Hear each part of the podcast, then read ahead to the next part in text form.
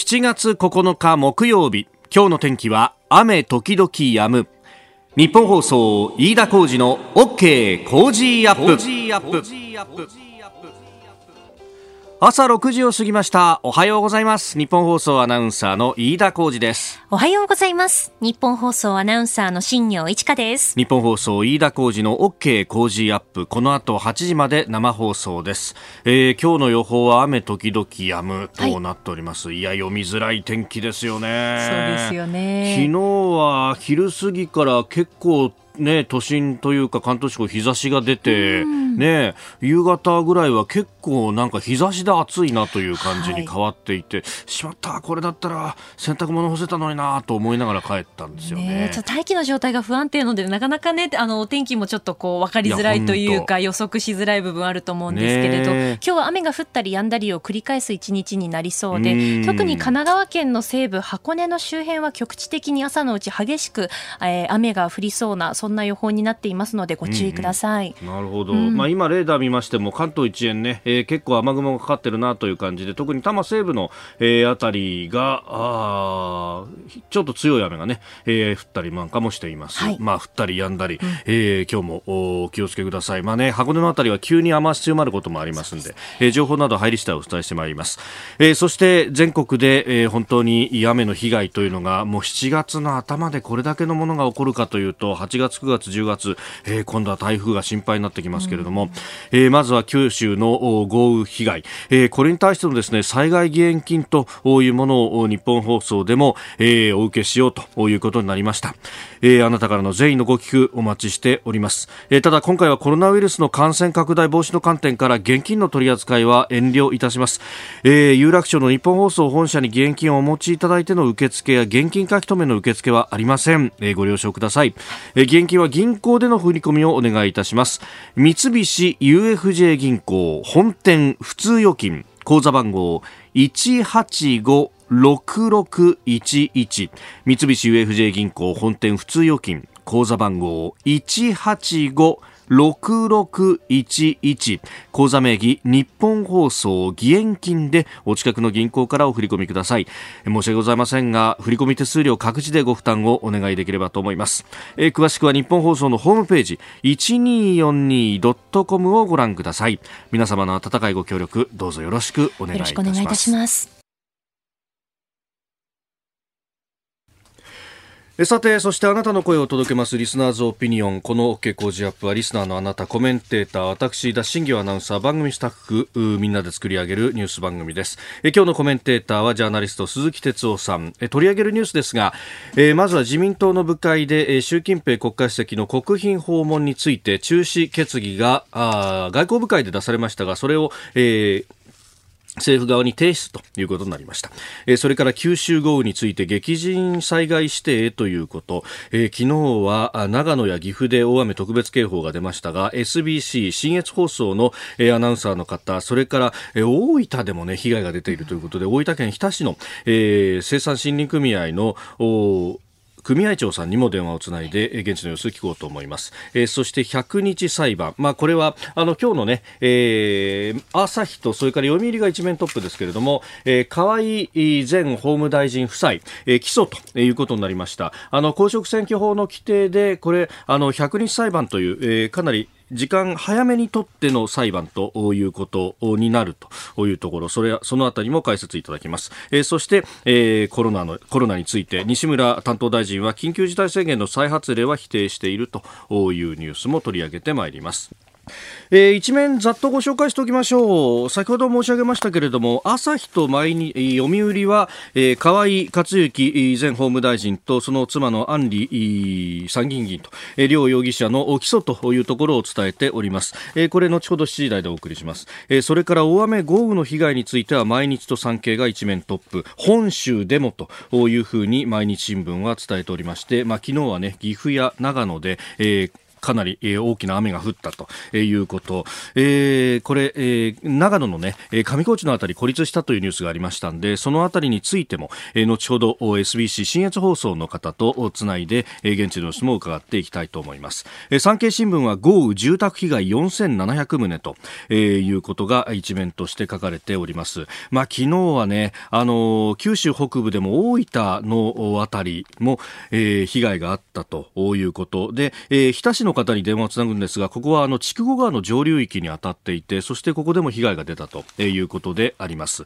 あの昨日の夜から今日にかけて梅雨前線は北上を続けているということで九州南部からで今日にかけては九州北部にまた、えー、活発な雨雲がかかる恐れがあるというふうにもされていますので、えー、ぜひ警戒を続けてください、えー、東京新聞はあのー、ここのところのコロナウイルスの感染者が増えているぞということ、まあ、政府は PCR 検査を増やしたからそれによって、えー、増えているんだということが説明されていますけれどもそうじゃないんじゃないかということを出しております。感染者増と比例例せずというふうに出ております。まあ、そうすると、じゃあ新たな、えー、今感染が広がりつつあるのか、えー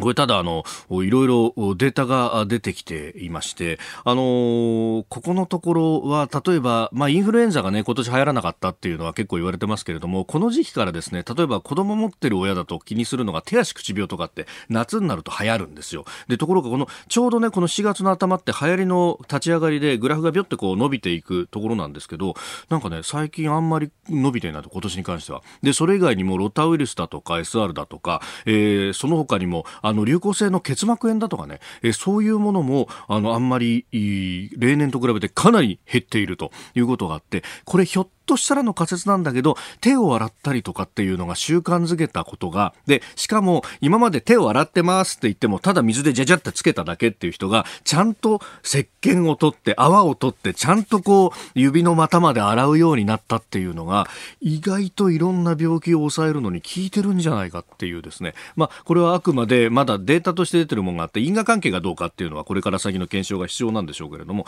あの、数字としてはそういうものが出てきてるようであります。えー、そして日本本経済新聞は、えー、ファミリーマート、えー、これをですね、伊藤忠が完全子会社化するということを発表したと、えー、5800億円かけて、えー、TOB 株式公開買い付けを行うということが出てきております。まあ、あの、経済もいろいろ変わるというところ。で、まあ、経済について、まあ、気になるニュースで一つですね、あのこれ日経含め各紙、経済面で伝えているところなんですけれども、えー、昨日、ま、またあの、経済指標がいろいろ出てますけれども、景気ウォッチャー調査というものが出ました。であのこの景気ウォッチャー調査、まあ、いろんなですねあのお客さん商売をされている方々であったりとか現場の人たちにですね、えー、最近どうですかと、まあ儲かりまっかって聞いて、えーまあ、いろんな答えがあるわけですよ。儲かってますっていう人もいれば、まあ、ぼちぼちですと答える人もいれば、あの、いやーさっぱりわやですわと、全然ダメだというふうに答える人もいますが、この良いと答えた人の割合から、悪いと答えた人の割合を引くという、こう、作業をして、で、えー、数字を出すというものなんですけれども、あの、これが50よりも上だと、まあ、あの、いいと答えた人が多いよね、と。で、えー、50よりも下だと、まあ、悪いと答えた人が多いよね、というような、えー、ことなんんですが、これが、あの現状の判断指数が38.8で、前の月からすると23.3ポイント上昇したと。で、これで、えー、景気がだいぶ改善してるぞと。まあ確かに、あの、数字を見るとそうかもしれないんですけれども、ただ、あのコロナが流行る前は41.9あったので、これドーンと下がったんで、そのバウンドが出てるということに過ぎないんだろうと。だからこっから、あの、ようやく、まあ、現状復帰までは来たけれども、もともとあまり良くない数字だったと。ここでは何度も申し上げてますが、消費増税この方、えずっと景気は悪くなり続けていたというのがあるんで、現状まで戻っても悪いことには変わりはないと。この先、もうちょっと、あの、景気を、再び温めるということをやらないと、え、えー、苦しいままなんじゃないないかということは言っておきたいと思います。さあ、7時台はコメンテーターの方々とニュースを掘り下げます。今朝のコメンテーター、ジャーナリスト、鈴木哲夫さんです。おはようございます。はい、おはようございます。よろしくお願いします。あの、九州は本当に豪雨で大変な被害が出ていると。えー、あの、鈴木さん、もともとテレビ西日本にいらっしゃったし、ね、九州は地元、結構、こう、お知り合いとかからも連絡来るんですか？いや、もうたくさんいますね。あの、熊本も連日、ね、電話で、あの、球磨川がもう氾濫しそうだっていう、あの日からね、はい福岡でほら大牟田市ってええええええあの昔三井三池炭鉱があって、はい。僕石炭担当記者だったから石炭担当。いや大牟田まあちょっとあのあれな言い方だけどえいやもう目目つむってでも街歩けるぐらいあのよく知ってるんだけどえ多分ないんじゃないですか？こんなこと。なかった。あそうですか。ん。ということはやっぱり街の構造とかなんかこう、うん。えー下水道とかね。えええーもしかしたらそういう何か人災のようなねことこれからその辺が分かってくるかもしれないんでうね。ーんそっか、ただ川が溢れたとかだと、うん。あそこまでにはならないような。ならない。いやもう僕はなないと思いますね。そうですよね。経験から。炭炭鉱に水入ったらもうそれだけでお茶になっちゃいますもんいやそういうことそういうことそういうこと。だから水はけにはより一層気を使ってた町だと。と思いますよ。なるほど、はい。えー今日も一つよろしくはいお願いします。お願いします。ここでポッドキャスト YouTube でお聞きのあなたにお知らせですラジオのニッポン放送飯田浩司の OK コージーアップではお聞きのあなたからのニュースや番組についてのご意見そして新型コロナウイルスについてお仕事への影響生活の変化政府の対応へのご意見などぜひメールツイッターでお寄せください。番組で紹介いたします。海外でお聞きのあなたそして関東以外の地域でお聞きのあなたメッセージ情報もお寄せください。よろしくお願いします。では最初のニュースこちらです。自民党部会習主席の国賓訪問中止決議を提出。香港の国家安全維持法施行を受け自民党の中山外交部会長は昨日中国の習近平国家主席の国賓としての日本訪問中止を要請する決議文を菅官房長官に提出しました。これを受け菅官房長官は真摯に受け止めると発言しております。まあ、あの国賓での来日はあーダメだと。えーいうこと、まあ、香港の情勢を受けてということで、まあ、これ政治の側がこう香港のに対して動いたっていうのはこれが初めてかなとも思うんですが。そうですね、あのーこれは、まあ、僕は実はその、うん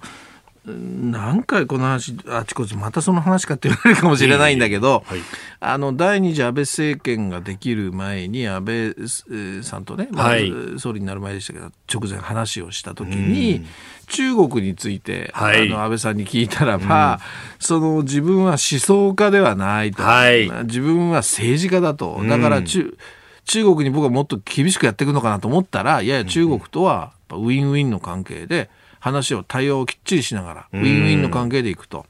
言うべきことはいい。えーでも対話のパイプは、まあ、あの切らさないようにするっていうことをはい。言ったんで、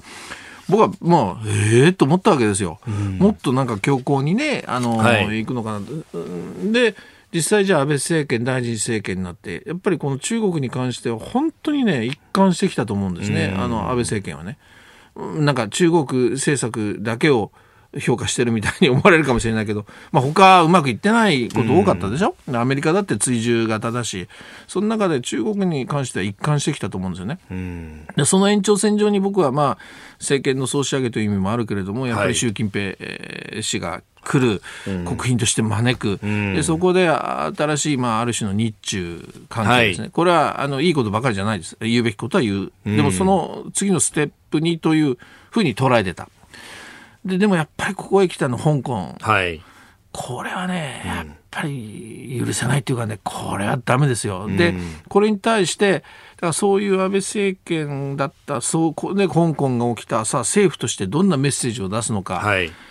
こういう時に実はね、こうやって、いわゆる政治が、つまり政党が、うん。この問題に対して、ノーだとか、はい。あの香港の問題はこれ大問題だと。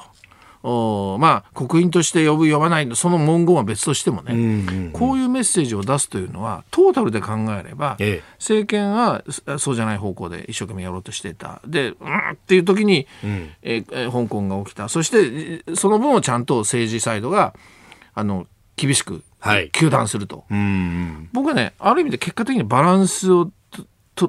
取ったと思うんですね。だからそういう意味では今回のこの与党の自民党の動きとしては、僕はあむしろあの良かったんじゃないかと。うん。でもっと言えば安倍官邸も、ええ。おまあまあありがとうじゃないけれどもうまくバランス取れたねと。はい。あのよく外交で、えーあの二重外交ってええ言いますよね。で、はい。二重外交って聞くとなんか裏表があって、うん。よろしくないと。いとう。ふうに聞こえるけど実はそうじゃなくて、ん。政府の方針とそれから駆け引きとして、はい。つまり政治がつまり政党なんかがこう逆にまたいろいろ陰で動くとこの二重外交って結構が外交ではうん大事なんですよね。これうん外務省の OB なんかもよく言うんだけども、はい。ほら日韓関係もそうじゃないですか。ええ政府同士をバチバチやっても、ん裏で日韓議連がはい。あ落としどころうんそうそうう。そういうね、そういう意味ではやっぱ今回の自民党むしろよく声を上げたねと、んまあ、もっと言えばもっと早く上げてもよかったのかなと。そうですね。うんただまあ二階さんがねちょっと中国とはパイプ深いので、うん。なんだお前っていう感じになったところはありますが、配慮しなきゃダメだろうっていうでも僕は。結果的にはこれバランスを取ってむしろ安倍官邸にとってみれば、うん。まあ、助かったんじゃないかなというふうに僕はそういうこう分析をするんですけどね。うん、まあ確かにあれですよね、あのなんか強硬なこと言う時も、いや、国内が抑えられないから、俺たちもこう言わざるを得ないんだよっていう形にすると、うんうんうんなんか丸めて聞こえるっていうそうそうそううまく大義義を作るっていうかね、うん。それからやっぱりこの香港に関してはね、はい。これぐらい強いメッセージを出さなきゃ僕はダメだと思いますし。だからそういう意味じゃあ今回与党よくやったなと、私は思いますけどね。えーまずは自民党のお部会のお習近平国家主席国賓訪日中止要請決議というものを取り上げましたおはようニュースネットワーク。取り上げるニュースはこちらです。政府九州豪雨を激甚災害指定へ。激甚災害に指定する見通しであります。被災地の早期復旧復興のためには被災自衛隊が財政面で不安を持つことなくですね早期に事業を実施することがこれ大事だと思ってますので基準を満たしたものから速やかに指定の見通しを公表していきたい。菅官房長官は昨日九州を襲った豪雨について激甚災害に指定する見通しであることを明らかにしました対象となる地域や公共土木農業施設といった支援内容を詰め今週末にも発表を公表する見通しですえー昨日までに福岡、九州、大分など九州をはじめとして長野、岐阜など6つの県でおよそ87万6千人に避難指示が出ているということです。さあ、あの、昨日のこの時間は、あの、長野、岐阜でえ大雨の特別警報が出たということなどもお伝えしてまいりましたが、えーその後、どうなったのか、えー現地の被害の様子を SBC 新越放送キャスターの、えー三島さやかさんに聞いてみたいと思います。三島さんおはようございます。おはようございます。よろしくお願いいたします。ますはい。あの、今回の被害、長野県内、いかがなもんでしょうか？はい。えー昨日、えー去年の10月以来、大雨特別警報が出された長野県なんですけれども、はい。えーえーまず大きなところでは、えー観光地として有名な上高地ですね、はい。土砂崩れが、えー少なくとも3カ所で発生しておりまして、えー現在、観光客や旅館、ホテルなどの従業員など300人などが、まあええ足止めされているという状況です。あの生命が、えーこれまでの情報ではあの命を落とされたという犠牲になったという方はないんですけれども、ええ一、人の方が怪我をしたという、えー情報が入っています。はい、各地で、えー、土砂崩れなどの、えー被害が相次いでいます。うん。はい、あの、三島さん、先ほどご指摘ありました、去年のはい。10月以来の大雨特別警報と、去年10月ってことは台風19号の時ってことですか？そうですね、台風19号、え長野県の全域、千曲川の流域で非常に、えー広い範囲で大きな被害が出ました、この台風19号で、やはりあの県内各地で今、まさにそれからの復旧、ええ復興に向けて、皆さん、あの踏ん張って頑張っていらっしゃるところに、今回の、うん。えー大雨ということで、はい。えー各地であの皆さんからは、えーそれに関してのあのさらにまた今回の大雨で不安の声が聞かれています。んえー昨日佐久市でですねあの、取材したところですね、ええ。ーその時の台風19号で氾濫した佐久市の千曲川の支流多古川というところでは、はい。その時に崩れた護岸を補強するためのあの土のうがあの積んであったんですけれども、やはりこれが昨日の雨であの破れて、えー崩れているのを見つけまして、うんえーやっぱりあの地元の方に聞きますと、はい。まあ、随分とあの時の台風で川が荒れてしまい、えーうん少し水かさが増えてしまうと、仮復旧した場所が流れに持っていかれてしまうということで去年の19号の台風のことを思い出してしまうという、非常に不安な声も聞かれました。なるほど。はい。それから、まあ、あの、上高地のお話もありましたけどね、ええ観光という面でも、これね、ようやく復旧してってところでしたもんね。そうなんですね。で、あの、先ほどですね、ええ。上高地の、あの、大正時代から続く老舗旅館の、あの、社長さんに、あの、電話させていただいて、えええここにも2人の宿泊客の方が、あの、足止めとなっているんですけれども、はい。まあ、あの、宿泊客の方は落ち着いていらっしゃるということです。で、あの、まあ、実はこの上高地の周辺は、ええ。今年の4月下旬からですね、はい。あのまあ、大きな規模ではないんですが、震度1から3ぐらいの,、うん。あの地震が、えー頻発しておりまして、ええええええであの4月下旬から続いているその一連の実すでにもう200回を超えているんですね。そんなにですか？実はこのえうん。大雨の最中もあのここ数日も起きています。ええ。で山腹の崩壊や落石なども報告されていたところ、えーここそこにまたこの大雨ということで、え非常にやはりその観光への影響ということも、えー皆さん心配されています。またこれからいよいよ夏山のシーズンということで、はい。まあ、来週からあの山小屋が開くんですね。ですので、あのこの社長さんもですね、まあ、あのこれで、えー雨が今後あまり降らず、ええまあ、梅雨が明けてもらって、うんあの夏山シーズンを迎えたいところだということを本当にもう祈るような声でお話ししてくださいました。なるほど、そうか、地元経済にとってはそういうところも含めて、結構これは心配な出来事なわけですね。そうですね、まさにあの上高地、あの夏のね、美しうんい暑さ川の清流、はい。皆さんね、あの、かっぱ橋のあたりの映像を思い浮かべていただくかと思うんですけれども、うんまあ、あの、暑さ川も昨日は本当に濁った濁流となってごうごうと流れていました。あの、本当に地元の皆さんのお気持ち考えるとね、うん心配ですね。なるほど。わ、はいかりました。三島さん、朝からどうもありがとうございました。ありがとうございました。SBC 支援放送三島沙耶香さんとつなぎました、えーそして続いては九州です昨日は2つの河川が氾濫しました、えー現地の様子どうだったのか。特にですね、えーこちら大分県日田市、えー筑後川の上流域にあたるというところであります、えー高瀬、えー生産森林組合組合長千代哲也さんに聞きます。千代さんおはようございます。おはようございます。よろしくお願いします。お願いします。地元いかがですか？被害の様子というのは。はい、あの今はですねええ、雨はあの降ってないんですが、ええええええ。あの今日は夕方からまた降るような予報が出ておりまして、警戒しております。なるほど。これ、あのね、筑後川というと、確か去年、一昨年でしたか、あの、はい。大きな被害があったと記憶してるんですけれどそうもで、すね。ええ。20年にあの3年前に、はい。あのえー被害がありまして、ええ。まあその時とあの規模がですね、はい。あの今度の方が広域で、あえー。ー水量水の水量もあの大きくて怖,、はい。怖かったですね。あ怖い、怖さを感じるぐらいですか？はい、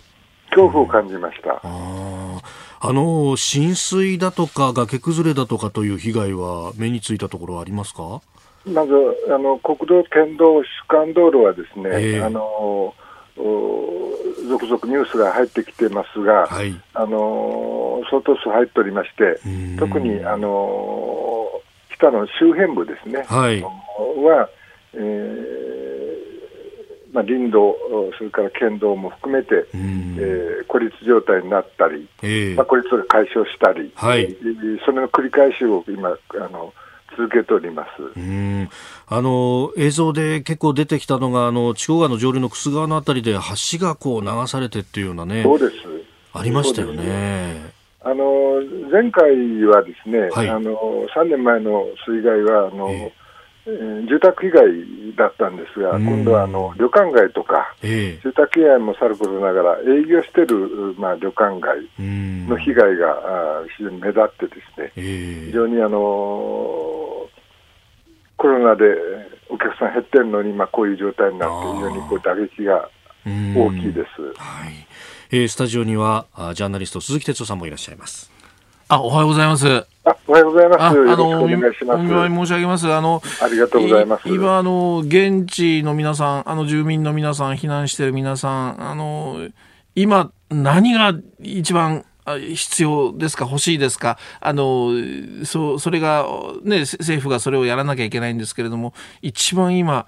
あ必要なものって何ですかね、まずは情報なんですが、情報。あのまあ、水とかですね、うん。えあのそういうのはあの足りてるんですよ。えはい。うん。であのなんか周辺部はその孤立をしとったり、それが解消されたり、また孤立したり、こう雨のたびにこう出てるんですが、今のところはですね、あのまあ、情報と、それから、えー、ぼちぼちですね、あの晴れ間が見えてきたら、もうあの役所の方がボランティアの募集をしてるみたいですので、えーまあ、そういうのが始まってくるんではないだろうかと思っております。うん、もうじゃあ正確な情報がとにかく常に欲しいということですね。そうですね。情報がどんどん変わってきてます。ああ、道路が止まってるとかなんとかとかそういうことも含めてですね。すねはい、それから山間部の方はまだあの、はい調査が行く届いてない、ね、あどうなってるか分かんないな。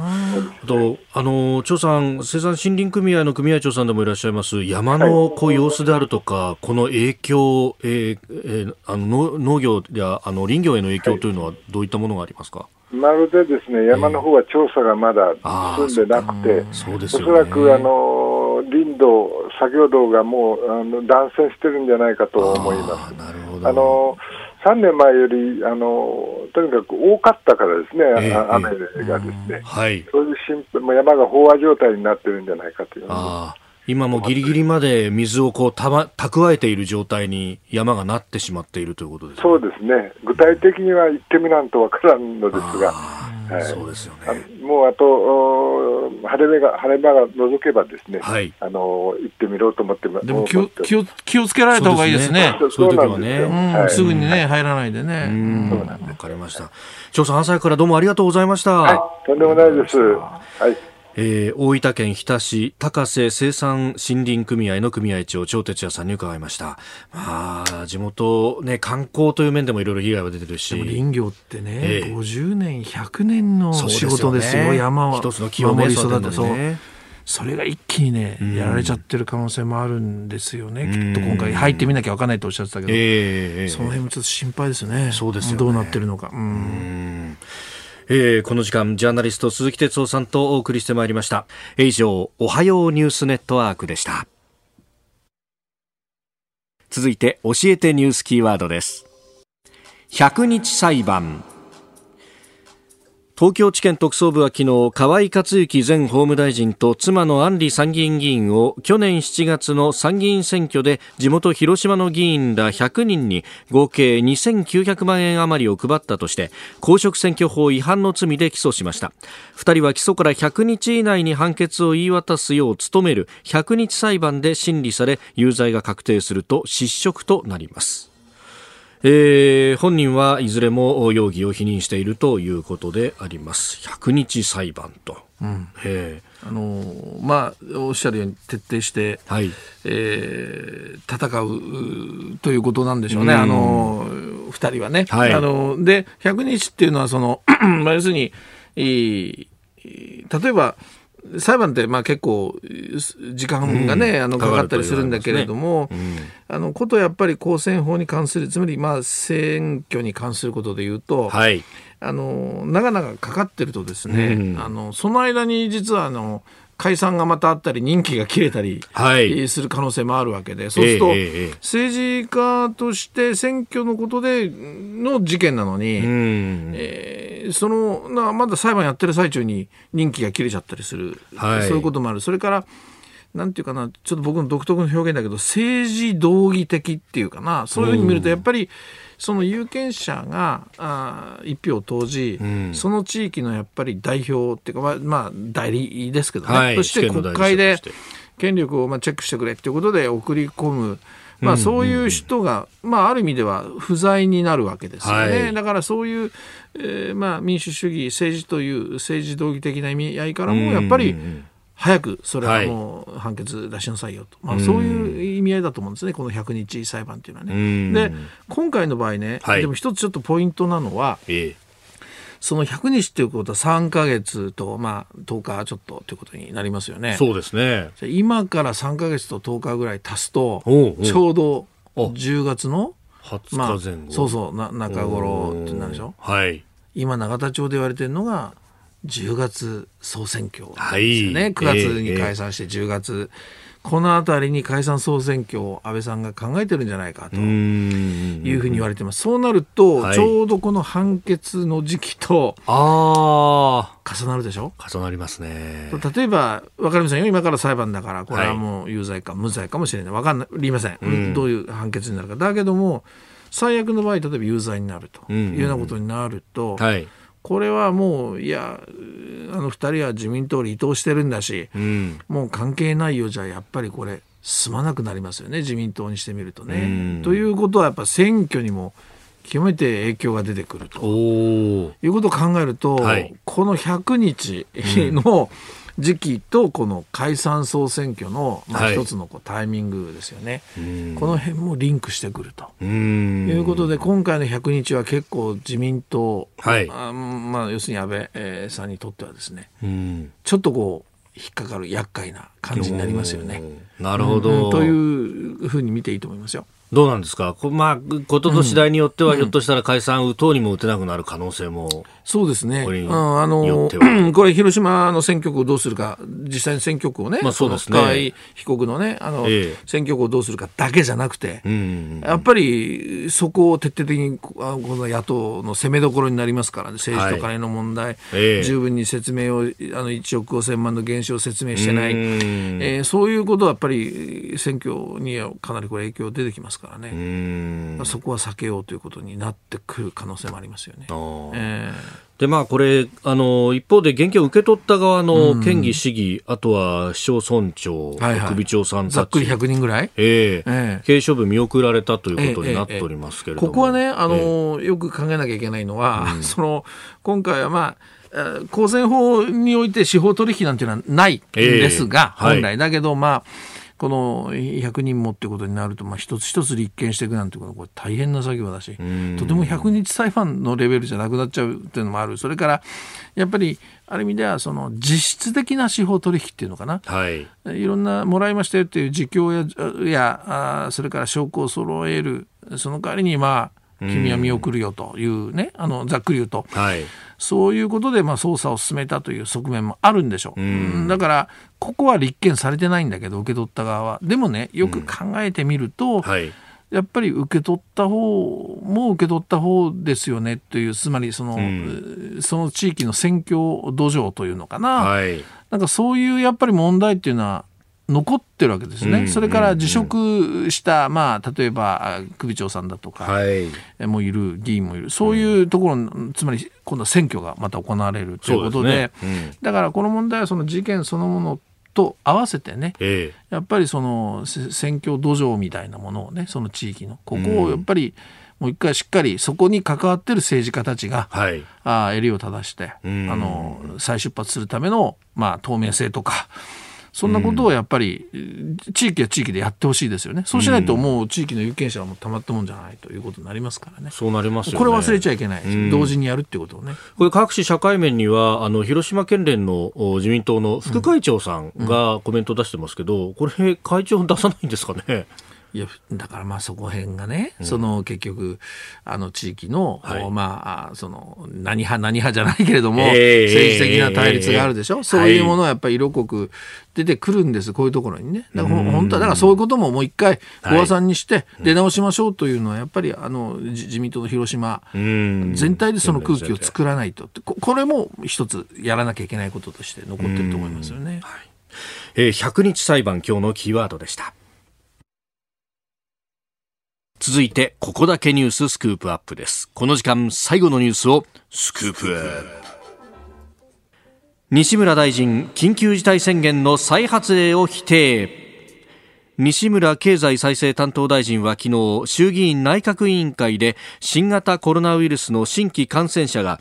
おととい7日までで6日連続3桁となった東京都の現状に関し危機感を持って対応しないといけないとしながらも緊急事態宣言の再発令には慎重な見解を示しました。その理由は医療体制や検査の体制が切迫していないと特に東京は、ということだそうです。そうですね。まああの、これは政府もそうですし、はい、東京都なんかもそうだけれども、うん、まあ、基本的にはもう経済活動を、まあ、とにかく再開して、はい、これやっていかなきゃ大変なことになると。そして一方でコロナと、これをまあある種、まあえー、ウィズコロナとかいろんな言い方あるけど、まあ、共存と言ってもいいんだけれども、どう付き合いながら経済をやっていくかという、もうその方針、まず大方針ありきなんですよね。だからあのまあ、数が増えても何しても、はい、まあ、しっかり分析をして、それをあのクリアしながら、要するに経済を止めない。はいだからそのもう前みたいに緊急事態宣言をすぐね、えー、出すということはもうないという前提で進んでると思った方がいいですよね。なるほど、うん、もう一律で出すみたいなことはしない。そうそうそうそう。だからあのよっぽどのことがあれば別ですけどね。はい、だからその前提でじゃあそれであの国民安心できるかというと不安ですよ。そうですね。だからそういう新しいステージの中でどういうふうに感染に向かっていくかという、ここが大事になってくるわけですよね。はい、で、その一つがやっぱり僕は法整備だと思うんですよ。で、あの、まあ、気をつけましょう、あの、自粛しましょう、なんとかって、いくらこう、わーっと広く呼びかけたところで、はいこれはね、もう無理ですよね。だからもっと、じゃあ、あの、次のステージで具体的に何をやるかな、どんな法整備をやるかっていうところで言うと、はい、やっぱり、今もう毎日のように東京なんかのケースで出てるけれども、うん、地域、例えば新宿だとか池袋だとか言われますよね。はい、えー、それからあと業種ですね。まあ、夜の街と言ったようなざっくりとした表現だけれども、はい、例えば実際に具体的な業種で、えー、例えばホストクラブであったり、はい、キャバクラであったり。こういうところがすごくね集団感染が起きてるということであれば、はい、そういう業種。こういうものに絞ってですね、のある種の法整備、まあ例えばですよ。例えばそのいわゆるその特定の業種はでクラスターが起きた場合には、うん、PCR 検査を義務付ける、えー、全員やれ、やってくれと、え義務付けですよね、はい、それからあとはその名簿みたいな。今お客さんも含めてそうそうそうそう。でアプリの話今ありますけどそうじゃなくてもきちんと、まあ、従業員含めて、まああのまあ、お客さんちょっとどこまで入れるか分からない少なくとも働いてる人たちの名簿提出。こういうものを義務付ける、でこういうものができてない場合には要するにまあ営業に関してはちょっと待ったをかけるとかね、はい、まああのでこれ当然もう一つ言うとセットとして休業なんてことになったらこれ保証は絶対つけなきゃだめですよ、そうつけてあげないとだめですよね、はい、こういうものをまあ法律のような形、もしくは政令なのか、はい、条例なのか、特措法なのか、この辺のところ、やっぱ要するに絞ったものに対してどう対処していくかっていう。そんなものが必要なんだろうと思うんですね。確かに今あるあの新型インフルエンザ等特別措置法というやつで、緊急事態宣言が出せるんだけれども、それは出すのは国の役目で、でそこから先は都道府県知事に権限はあるんだけれども、罰則とかそういうこう強制力がないとされて、そもそも論として緊急事態宣言を出さないのにもかかわらず、その地域地域で、あの対策を取るとしたら、これ、新しい枠組みを作らないといけないそうなんそうなんですよね。だから、それからあとはあの首長の、はい、おまあ、によってまた変わってくるでしょ。だからそういう意味で最低のそういうな何かしら新しいステージで、限られた業種やそのそういう地域に対して、ある程度強制力を持つような、はい、そんな法整備があっていいです。で、あの言ったように、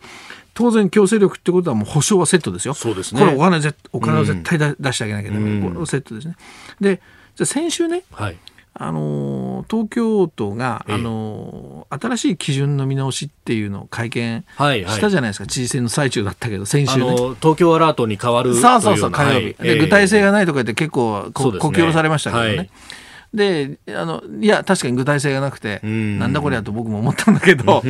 ただねちょっと一文あそこに入ってたのでおっと思った一文があって、はい、これはねまさに今説明した。要するに法整備も含めて今後国と、まあ、協議を進めていくっていう一文が入ってたんですよ。でこれね実はあの原案にはそれ入ってなかったの。あそうなんです直前になって、ええ、要するに東京都幹部やあ知事周辺が、はい、もういそこに乗り出さなきゃだめだっていうことで一文入れてんですね。でこの辺りから実は国とこの辺の法,、法整備に関しての交渉折衝はどうも始まっているようでそれが西村大臣が、はい、あの罰則も含めたという表現あそこにつながっていってるんですね。あなるほどなるほど、うん、だからこれ一つケースができればですね、そういう形動きになればこれはあの別に東京の新宿池袋だけの話じゃないわけですですね。全国で、いろんなまたクラスター起きてるところとはか業種ありますよね、ええ。そういうものもまあ全部共通した、うんあー法整備。ただこれはね、営業させないっていうことになると、これはまたけ憲法の問題いろんな問題、強制力出てきますからだからここをどういうふうなその法整備にすればいいの形にすればいいのか、それから何度も言ってますけどやっぱり保証、うん。これを絶対セットにするというね、そうですね、そうすると権限だけじゃなくて財源もちゃんとその通り。そのその通り。だからむこの辺がもう早急に次のステージでの僕は課題だと思いますね。うん。それから一方で、やっぱ今、鈴木さんも最初にご指摘されてましたけれども、経済は回しながら今回、こういう新しい対策をしていくと、その回す部分で、まあ今日もあの倒産件数がね、えーかなり増えているとか、11年ぶりの水準になってるとか、すでに経済傷んでますよね、その辺やっぱこれ、本当はもっと対策しなきゃいけないんじゃないかと思うんですよね。ねせっかくだから。ええええ一つちょっと独自ネタを言うとね、はい。あの火曜日の夜にちょっと情報入ってきたんですけど、はい、えー消費税。消費税。さっき、はい。あの新業さんが読んでたニュースの中にイギリスでもね、ええええええまあこれドイツはもうすでにあの、はい。じこれちょっとよ名称違うんだけど、まあ、消費税なんですね、そうですよね。これを付加価値税と呼ばれる。うんあのさうん。下げると、はい。えードイツはやってる。もうすでにね。イギリスもですよね、うん、今後やっていくという、でこれはまあき期限付きかな？限定付きなんだけど、この検討をねどうも官邸がね、えー始めてるようですよ。でこれをね実際的にシミュレーションしなきゃいけない。つまり何パーセント下げたらどうだこうだって。シミュレーションのをするような指示をですねええええ。どうも経産省に出したんじゃないかと。あ経産省財務省じゃなくて。財務省は消費税絶対下げたくないわけだから。そうですよね、うん。でまあ安倍政権って基本的にほら経産省内閣と言われてと言われますね。もはいだからこの何パーセントにした下げたらどういう、まあ、あ効果があり、まあ、どういう弊害があり、えープラスマイナスシミュレーションですよね。この辺の、ね、指示を出したという,、ね、のという情報が火曜日の夜入ってきたのね。だからコロナ対策の最大の目玉ということでいうと、もちろんお金を出すってこれもっと出さなきゃ僕はいけないと思ってるけど、はいそれプラスそういう消費税みたいなものにもしかしたらねん。手をつける可能性もある。でももう一つもう一段階言うとそうですね。そこまでやるってことは、ええええ。それを看板に解散総選挙をやるんじゃないかっていう、まあ、話はどんどんそうやってそうなってきますよねですよ。ね。うん。その辺の話がねちょっと火曜日のし夜の取材で入ってきた。だから、まあ、そんなこともうん。ささやかれつつありますね。なるほど、なんかあの今まで吹いてた解散風にもっと具体性を帯びてきますよねそうそうそう。そうそうなんですよ。なるほど。わざと流してビビらしてるだけかもしれませんけどね。だけどでもねそれはかなり信頼できるええあの、え情報でまあそれなりの議員の人たちに中には火曜日の夜ねん。その情報がバッと走ったっていうね。そんな感じですよ。だからまあ少し動くかもしれませんうね。んえー今日のスクープアップ、まあ、コロナ対策の話からさらに、ええ今後の 政局の動きまで、えーお話をいただきました。ポッドキャスト YouTube でお聞きいただきありがとうございました。この飯田浩司の OK 工事アップは東京有楽町の日本放送で月曜から金曜朝6時から8時まで生放送でお送りしています。生放送を聞き逃したあなた。ぜひラジコのタイムフリーサービスで新型コロナウイルスに関しての最新情報ニュースやスポーツエンタメなどをぜひチェックしてください。さらにこの番組では公式ツイッターでも最新情報を配信中。スタジオで撮影した写真などもアップしています。そしてもう一つ私飯田浩司夕刊富士で毎週火曜日に飯田浩司のそこまで言うかを連載しております。こちらもぜひチェックしてください。